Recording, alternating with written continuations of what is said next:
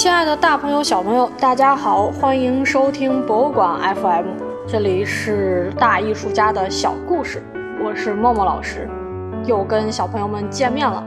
那今天呢，我们要来认识一个大家其实都非常熟悉的艺术家，他叫做达芬奇。我们都知道他画过《最后的晚餐》，还有《蒙娜丽莎》。然而，这个在我们看来天赋异禀的画家。却并没有希望自己以画家的名义名扬天下。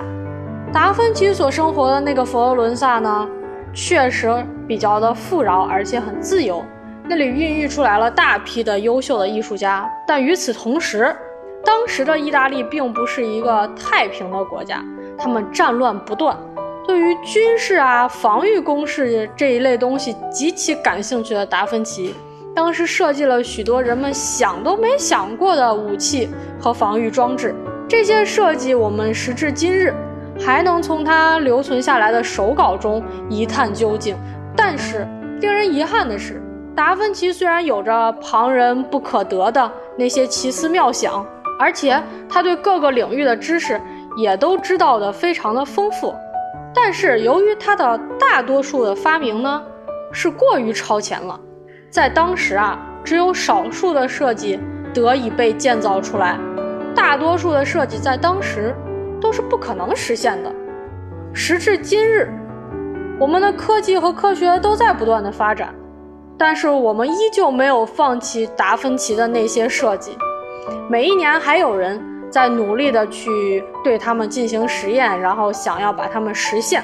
其中最有代表性的一个例子，今天跟小朋友一起分享一下。在土耳其的伊斯坦布尔，有一座大桥，叫做加拉塔大桥。这座大桥呢，横跨了金角湾，看上去是非常的宏大的。但是，这座大桥的身世啊，其实非常坎坷。早在1502年的时候，达芬奇就为这个奥斯曼帝国的统治者。巴耶齐德二世设计了一个长达两百四十米的桥梁的草图。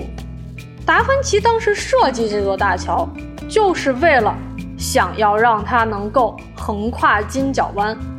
然而，这位统治者看完了这个设计草图之后，认为这根本没有办法建设嘛，那是不可能的嘛，不管是人力物力也好，都不可能达到的。就把达芬奇的这个设计搁置到了一边。这时间一晃就过了五百年，在二零零一年的时候，挪威的艺术家维比约恩·桑德基，他基于对达芬奇的这个设计呢特别的感兴趣，他就在这个设计的基础上做了改良，而且还缩小了这个设计的比例。这位五百年前天才的设计师所设计的大桥呢？终于在挪威落成了，好不容易落成了呢。它在尺寸上又因为比较小，其实也并不能达到达芬奇当年设计的想要跨越金角湾的这个目的。那桑德就自豪地称说，五个世纪前，人们认为这座桥是不可能建起来的，但是我们现在把它建起来了嘛？我们成功的证明达芬奇设计这个桥的原理是非常可行的嘛？直到二零零五年的时候，土耳其的政府终于决定在金角湾这个地方实地的修建这座大桥。二零零九年，这座大桥终于正式落成了。可见达芬奇他在当年并没有被重视或并没有被发现。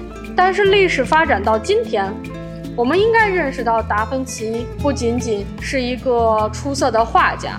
这样想的其实不只是我，不是我一个人在这儿说了就算的，包括达芬奇他自己，他也是这么认为的。在一四八二年的时候，达芬奇给米兰的公爵写信，毛遂自荐，想寻一份差事。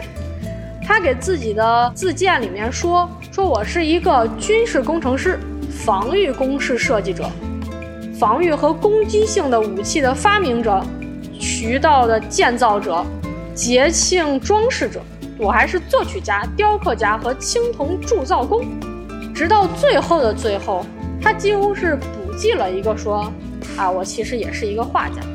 那在今天的节目最后我想问问小朋友你们曾经有没有过自己特别大胆的畅想或者你们自己的小设计？如果有的话请在评论区留言给我让我看一看你们的想象未来能不能够实现。那今天的节目就到这里欢迎大家下一期继续收听。大朋友小朋友们再见。